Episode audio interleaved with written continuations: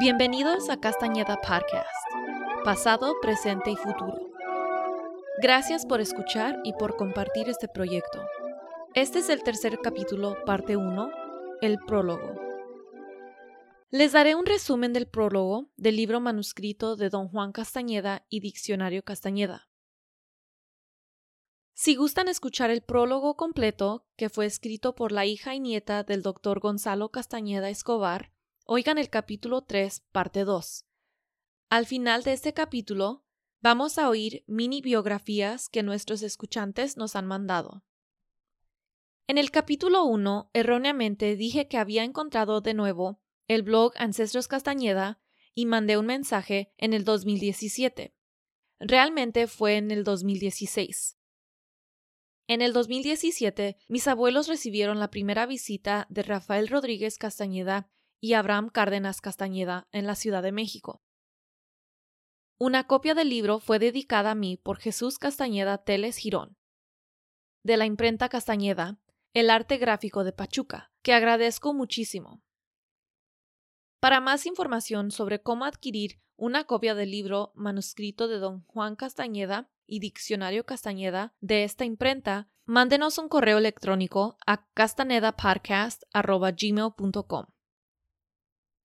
Este es un libro azul oscuro de 292 páginas.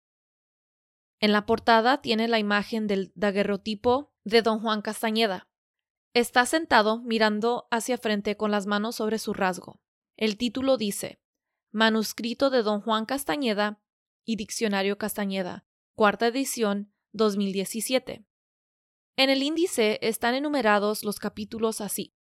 Prólogo, escrito por Carmen Castañeda Olea y Claudia B. Infante Castañeda, nota del editor Rafael Rodríguez Castañeda, el manuscrito de don Juan Castañeda, en orden cronológico, y un capítulo que se llama Sin raíces no hay rama, que se trata de la investigación que hizo Ricardo Castañeda Guzmán en 2013 al solicitar un análisis de su ADN del cromosoma Y.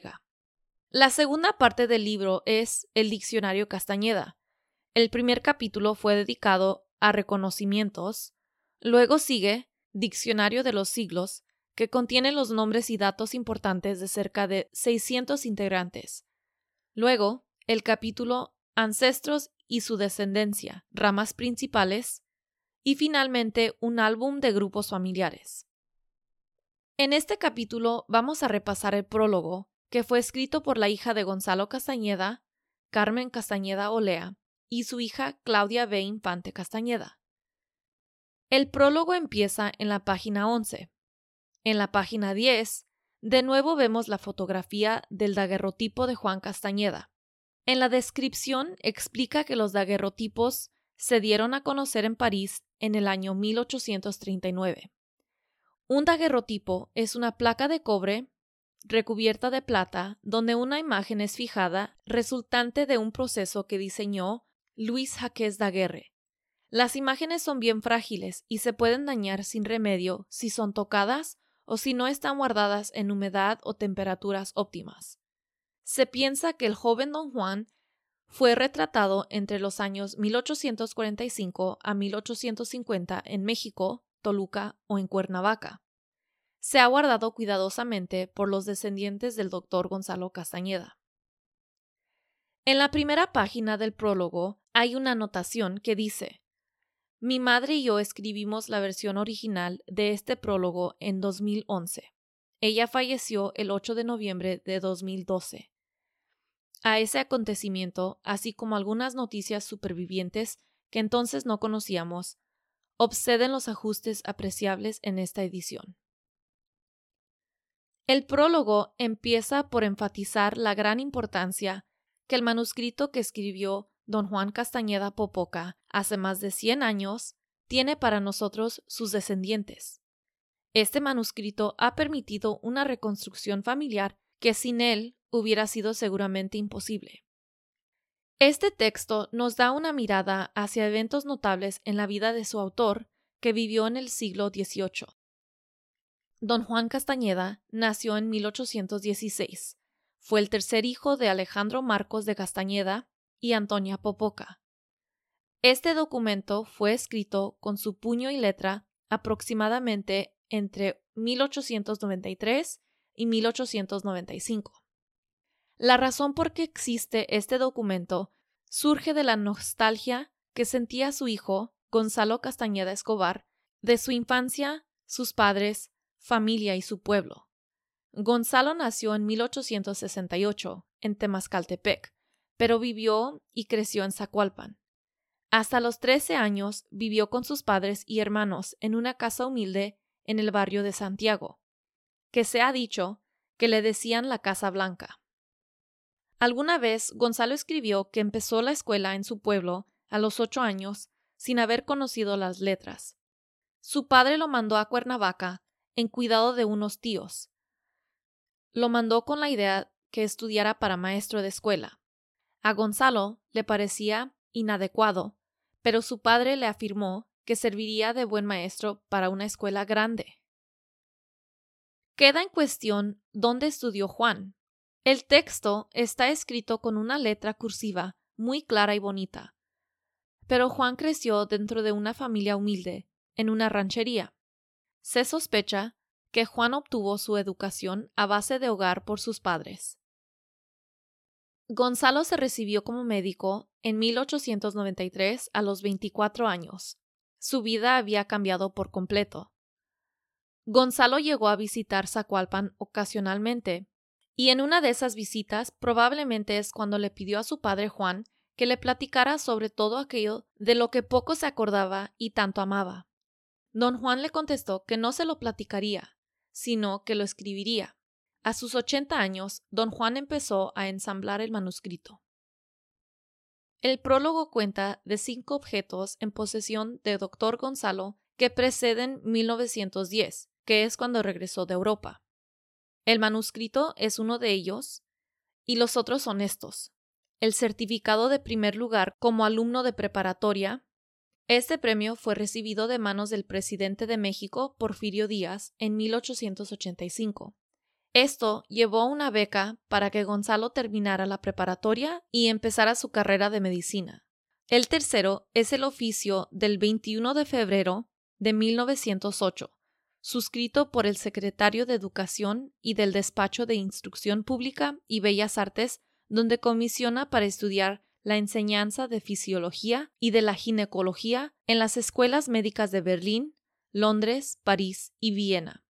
Los otros objetos son el daguerrotipo de su padre y una foto familiar de los cinco miembros de la familia Castañeda Escobar, donde Juan y Gavina están sentados y Bernardino, Maximiliana y Gonzalo están parados detrás de ellos.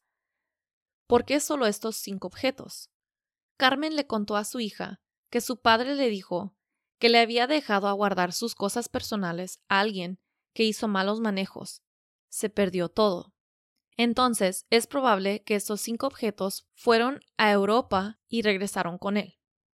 En 1928 murió la segunda esposa de Gonzalo, y él fue a Zacualpan con su hija Carmen a trasladar los restos de sus padres, Juan y Gavina, y sus hermanos Bernardino y Maximiliana, al pasillo de la iglesia Inmaculada Concepción. He incluido una foto del pasillo en la cuenta de Instagram. Su hija Carmen también fue una de las únicas personas que gozó de los comentarios de Gonzalo acerca del manuscrito. Él afirmaba conservaba el manuscrito como un tesoro. Y ella lo guardó igual. Nadie pudo adivinar que el manuscrito tendría el poder de unir a tantos familiares después de tantos años. Gonzalo también llegó a platicarle a su hija que él se asombró al ver que su padre sacaba y sacaba hojas en blanco y seguía escribiendo. Esto lo repitió varias veces al paso del tiempo, y suponen que no fue porque no pensara que su padre Juan escribiera tanto, sino porque nunca lo había visto escribir tanto. O puede ser porque lo escribía y reescribía para dejarle un documento impecable, queda esa duda. Algo notable es que Gonzalo y Carmen se quisieron mucho. Cuando él falleció, los cinco objetos fueron a manos de ella y no de su viuda. Aunque no lo conoció, a través de las pláticas con su madre y cosas que fueron de su abuelo Gonzalo, que llegó a poseer Claudia, por ejemplo, un cenicero en forma de sombrero, que por cierto los dos lo usaron igual, para guardar los lápices, Claudia llegó a conocer a sus ancestros, tal como se fue desarrollando su conocimiento de sus vidas se convirtieron en personas reales y no solamente nombres sobre un papel. En el capítulo 1, mi abuelo Luis nos platicó de su padre Ubaldo Castañeda. Mi hermana Fabiola fue a su casa hace unas semanas y le ayudó a preparar su mini biografía y lo grabó. Muchas gracias a Fabiola por cuidar de él y más ahora por el virus que ha complicado su cuidado. Operaron a mi abuelo el 8 de octubre su recuperación va bien y por ahora está en cuarentena estricta. Nos da gusto que todo haya salido bien y esperemos que su rodilla sane rápidamente. Aquí está su grabación. Su voz se oye un poco rara porque tiene puesta una mascarilla. Mi nombre es Luis Castañeda Salgado, hijo de Ubaldo Castañeda y Adalberto Salgado. Nací en Tenanguillo de las Cañas, Guerrero, en, en agosto 25 de 1933. Me casé en el año de 1952 con mi esposa Agripina Lomas. Tenemos seis hijos, Juan, Jorge, Gregoria, Agustina, León y Ubaldo. Tenemos 19 nietos y muchos bisnietos y tataranietos. Ingresé de, de los Estados Unidos como bracero en 1955. Mi esposa y mis hijos se quedaron en la colonia Lázaro Cárdenas ante la presa, Estado de México. en julio de 1958 ya hubo la reunión de la familia completa. Vivimos en Chicago. Me jubilé en 1959. 1999. 99 de una fábrica que fabricaba metal. Le doy las gracias a Ivonne por ser la investigación acerca de mi papá. Mi abuelo también quiso someter una mini biografía en nombre de su padre.